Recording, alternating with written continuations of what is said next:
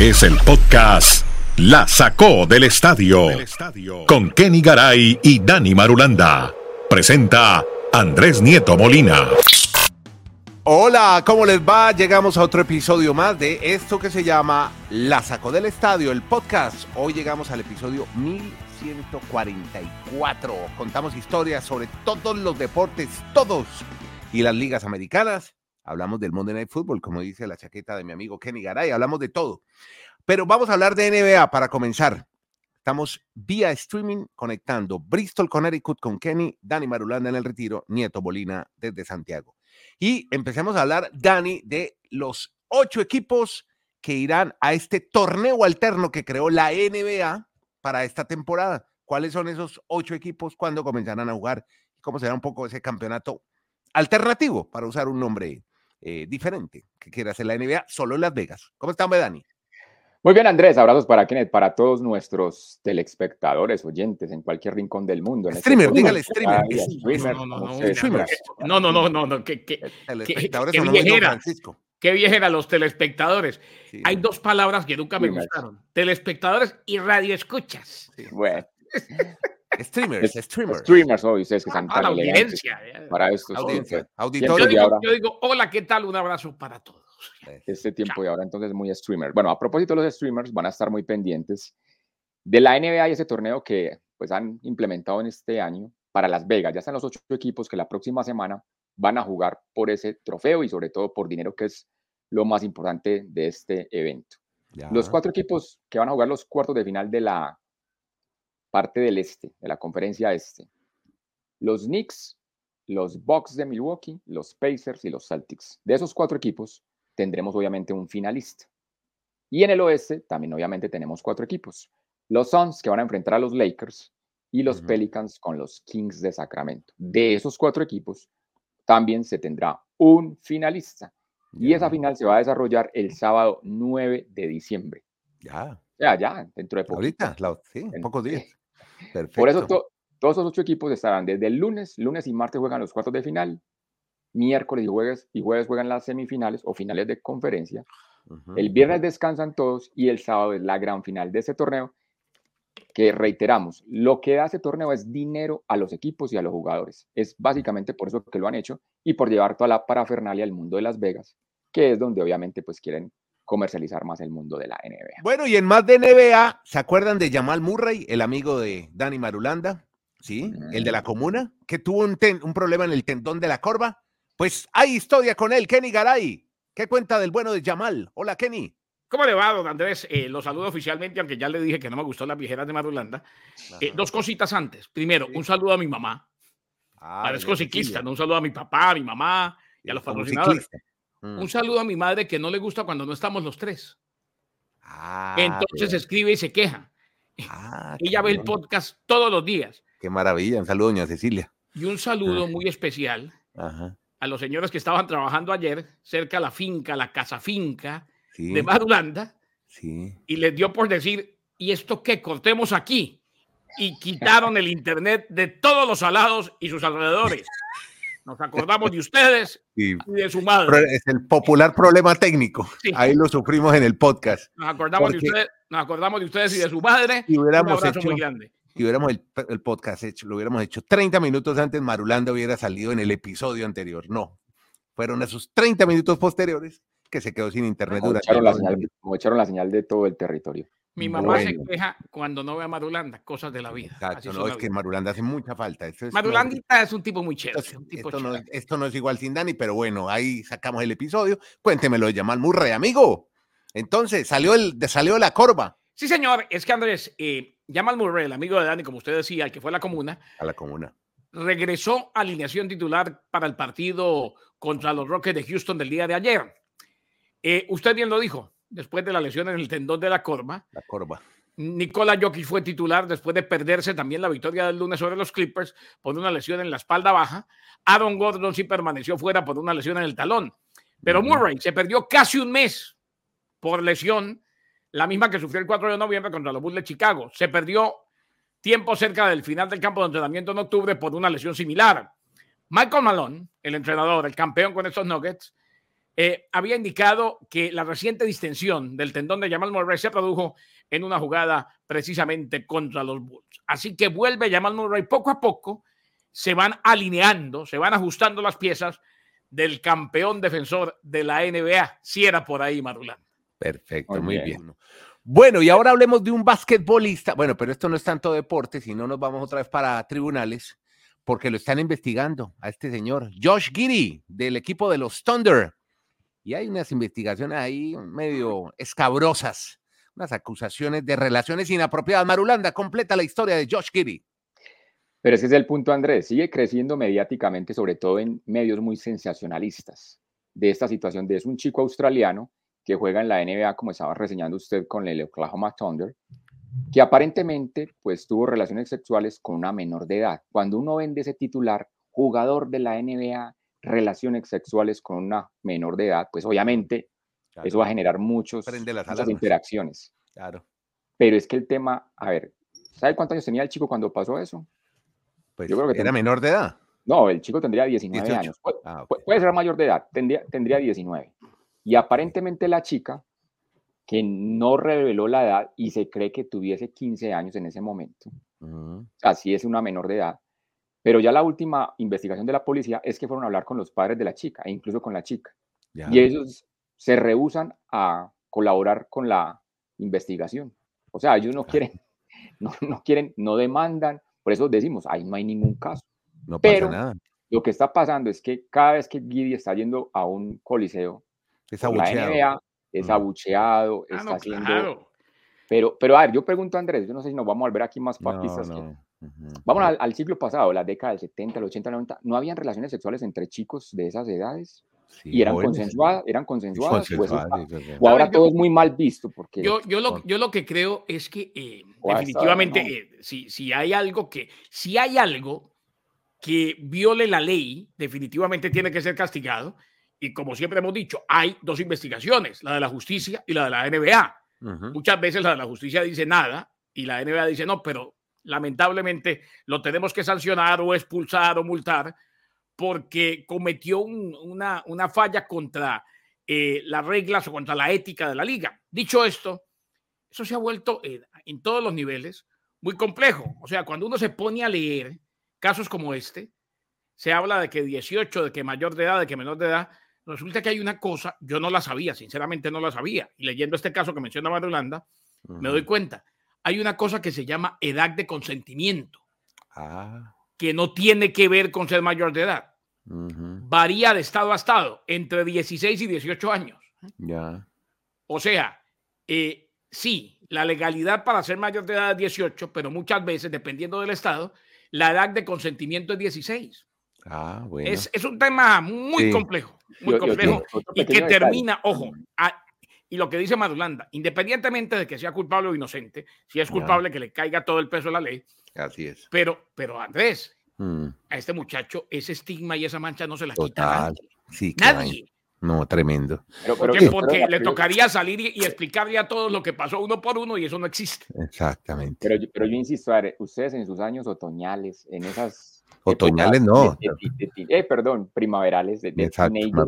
con esas hormonas alborotadas, no es normal que esas situaciones pasen entre estos chicos. Es que, a ver, la chica no está argumentando que fue violentada, no está presentando ninguna. Sino que era menor de edad. Simplemente fue una situación que se dio entre ellos dos. O sea, yo no sé cómo le van a sacar un caso a Josh Giddy que está siendo pues, maltratado en, los escenarios. Sí, hombre, si hasta, el momento, no le, no le están atacando, por la vía legal. No hay un fallo de un juez. Nada, nada. hasta el momento no hay ningún. No, no, no, si no, ojo, y, y, si no hay demanda, legalmente no pueden hacer nada. Por eso mm. es que la NBA generalmente abre otro tipo de investigaciones. Eh, pero reitero, pase lo que pase, a este muchacho esa etiqueta no se la quitan. ¿eh? Sí, es un muchachito también. Y, y lo, que, y lo que dice, lo que dice Dani, eh, Andrés, mm. los pecadores tiran piedra siempre. Exacto. Donde vayan, la NBA le van a gritar de todo simplemente porque alimenta el morbo de la gente que le gusta ver sufrir a los demás. es lamentable, pero es así. Es terrible. Eh, una acusación de esa sale a la luz, como dice Dani. Eh, ponen el titular, empiezan las visitas y lo primero que dice la gente, que no está muy interesada en leer demasiado, simplemente va con el titular, es ah, este abusó a una niña. Ese fue el que violó a la niña. Y ahí empieza el teléfono roto y el daño irreparable al muchacho. Sí, sí ya el daño está hecho. El daño está hecho. Ya después vendrá una demanda de él contra la familia que lo acusa o contra el Estado, en fin, pero ya el daño está. Hombre, una lástima. Ahora sí, cambiémonos de escenario, vámonos para la NFL porque tenemos varias historias. Aquí hay varios nombres que, que marcan la pauta de este podcast. LeBron James, Pat Mahomes, y hay uno que se llama Aaron Rodgers. Ah, bueno, Shohei Otani ni hablar, pero casi siempre son protagonistas, son los que traen mayores seguidores y se está dando la posibilidad cada vez más segura de que lo podamos tener jugando la parte final de la temporada. Aaron Rodgers, ¿es así, Kenny? Sí, eh, ahora, uno, uno espera, uno sabe que hay una línea finita, Andrés, entre la terquedad y la sensatez, ¿no? Ya. Yo creo que lo más sensato sería que no jugara esta temporada. Es que el alta médica que le dan a Aaron Rodgers es para volver a entrenar. Yo no creo, sí, posibilidades matemáticas todavía hay, pero yo no creo que los Jets vayan para ningún lado con o sin Aaron Rodgers esta temporada. Sin embargo, un paso más hacia lo que era un improbable regreso. Eh, recibir alta médica para volver a prácticas. Esto fue, vean, apenas 11 semanas después, 11, 11. de la cirugía para reparar el tendón de Aquiles. Ahora. Muy, pronto, dice usted. Demasiado pronto. Mm. E-, era muy poco probable que eso, que eso sucediera.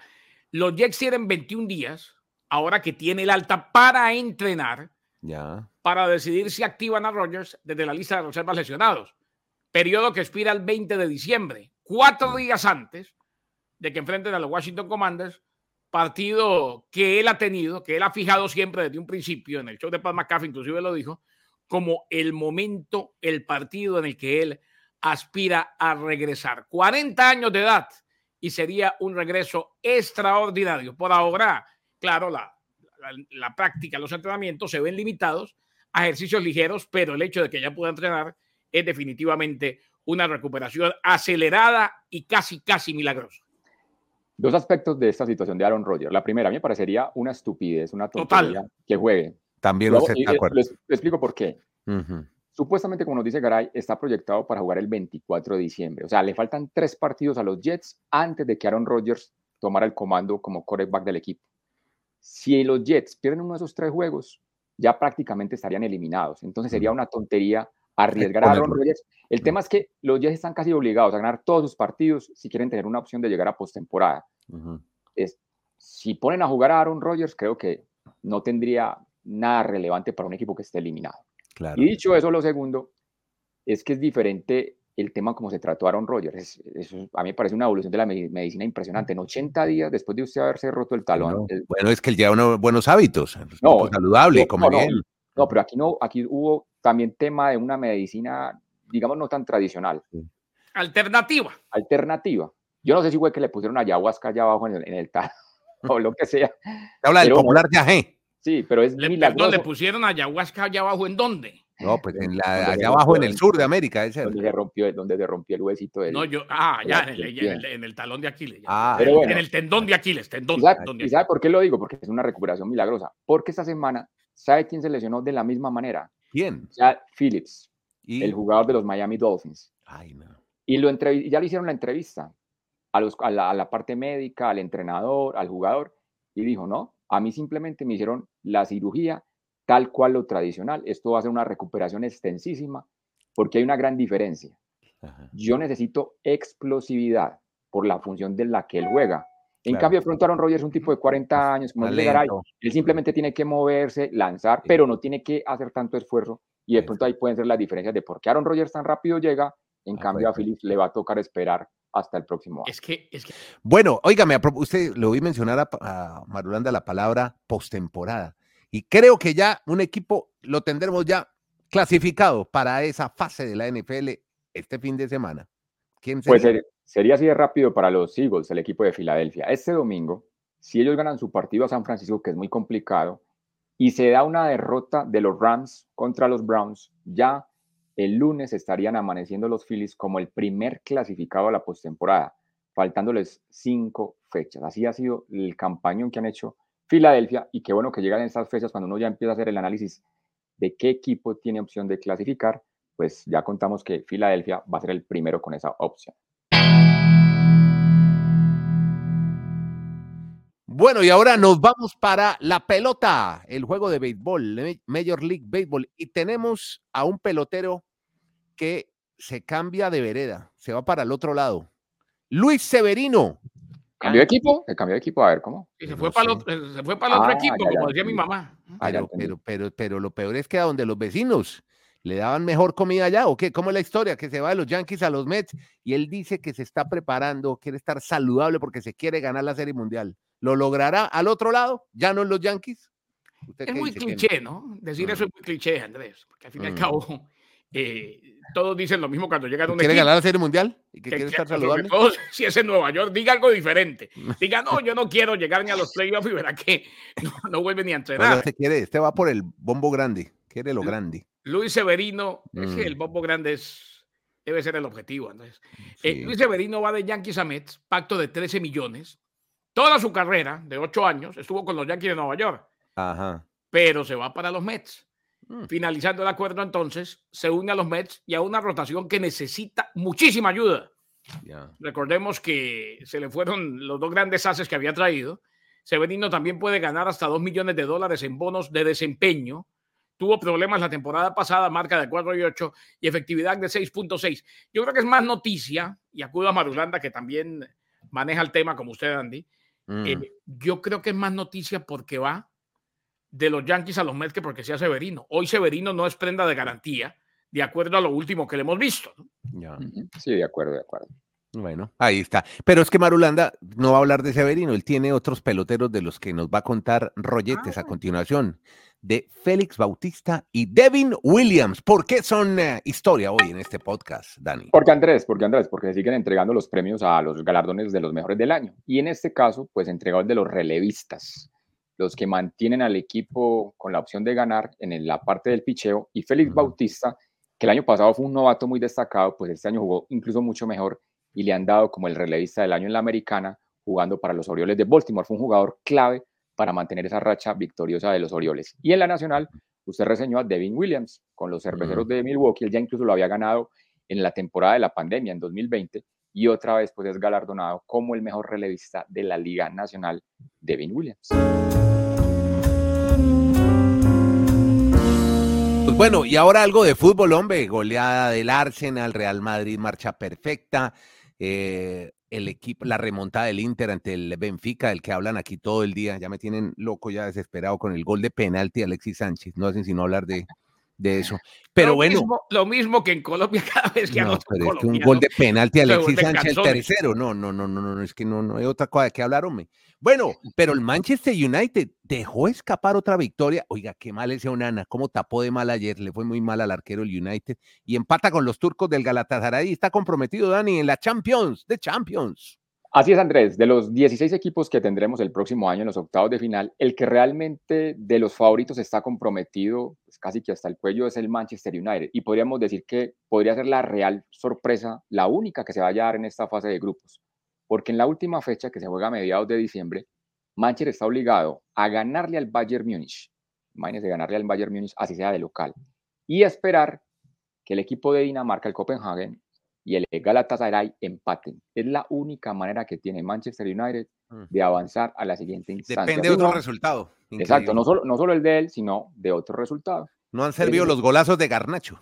Nada, exactamente. Y ese ha sido entonces el equipo que probablemente, pues si no se dan esos dos resultados, sería la gran sorpresa, el gran, yo diría que fracaso, que Manchester United no pase en un grupo donde hay un equipo de Dinamarca y un equipo turco. Eh, ayer, ayer, ayer, Andrés, eh, escúcheme, ayer eh, Eric Ten Hag después del partido, preguntaron, dijo, no, esto es un proceso. y en eso estamos. Y lo que dijo usted, venía Garnacho a anotar semejante gol. Pero qué proceso tan largo, ya llevan como dos años en el proceso. Sí, sí, pero es que al fin y al cabo, ojo, después de cerrarle Ferguson, más allá del título de Mourinho en la Europa League y más allá del título de eh, Bangal en la Copa FA, hace tiempo que no es el equipo consistente que tuvo durante tantos años. Ahora, eh, Garnacho venía a hacer ese golazo de chilena, como usted dijo el fin de semana, y ayer también anotó. Volvió otra vez, sí. Lo de, lo de Onana, uno no sabe qué está pasando con alguien. mala tarde. No, no, y que, que era un arquerazo. Un arquerazo. Cuando estaba en el Inter de Milán. Mm. Pero a mí me parece que hay dos cosas. rapiditas. Una, la gran sorpresa es el Dortmund. Lo Borussia Dortmund de Alemania. No, no porque, no porque sea un equipo no tradicional. Eh, ellos ni, han ganado ni porque yo lo narré todos los fines de semana, tampoco. Tampoco. Pero nadie se imaginaba que en el grupo de la muerte.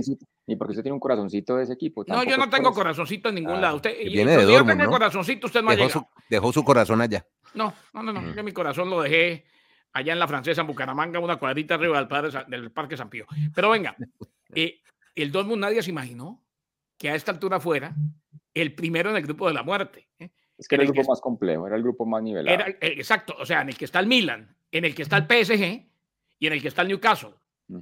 Y ojo, uno de los que puede quedar eliminado en la última fecha y tiene que visitar Dortmund es el PSG de Luis Enrique. Sí, Sería otro fracaso. Pero, pero, Garay, pero, mire, cómo son todas las oportunidades que tiene una Champions League con seis fechas en la fase de grupos. Mm. Paris Saint Germain puede perder siempre y, cuando siempre y cuando el otro equipo quede, el otro partido quede empatado. Si Newcastle y Milan quedan empatados, Paris Saint Germain clasifica. Así les metan 10 goles, así les metan 10 goles en, en ese margen. Muy bien. Sí, pero Newcastle juega en casa. Y, y, el Milan tiene que ir a pelear. es, como, el Manchester United. el, Milan tiene, que ir a pelear, no quedar de último, porque entonces no podría ir a la Europa. ¿Sabe? Y hay que destacarlo. Ayer, Ricardo Pepi, el estadounidense, marcó el tercero en la remontada del PSB ante el Sevilla. Ah, O sea, y terminó eliminando al equipo Muy mal ese Sevilla. ¿Cómo le fue mal a Diego Alonso, no? Ese es su pupilo. es que lo quería tanto.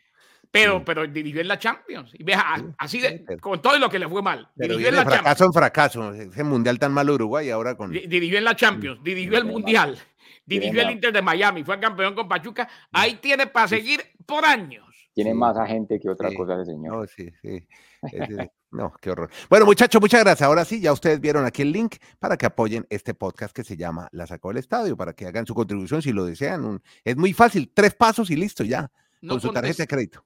No conteste el teléfono, mm. eh, porque no quiero que, me, me moleste a Andrés Nieto. No, a ver, eh, vayan ya mismo, sí, hagan su contribución, contribuyan, denle vida eh, a la sacó del Estadio Podcast aquí en el Maki. Gracias a todos por seguir este podcast con Daniel Retiro Colombia, Kenny en Bristol, con Eric Nieto Molina de Santiago. Nos unimos vía streaming en este podcast todos los días. Esto es diario y hablamos de todos los deportes y las ligas americanas. La sacó del estadio. Podcast La sacó del estadio.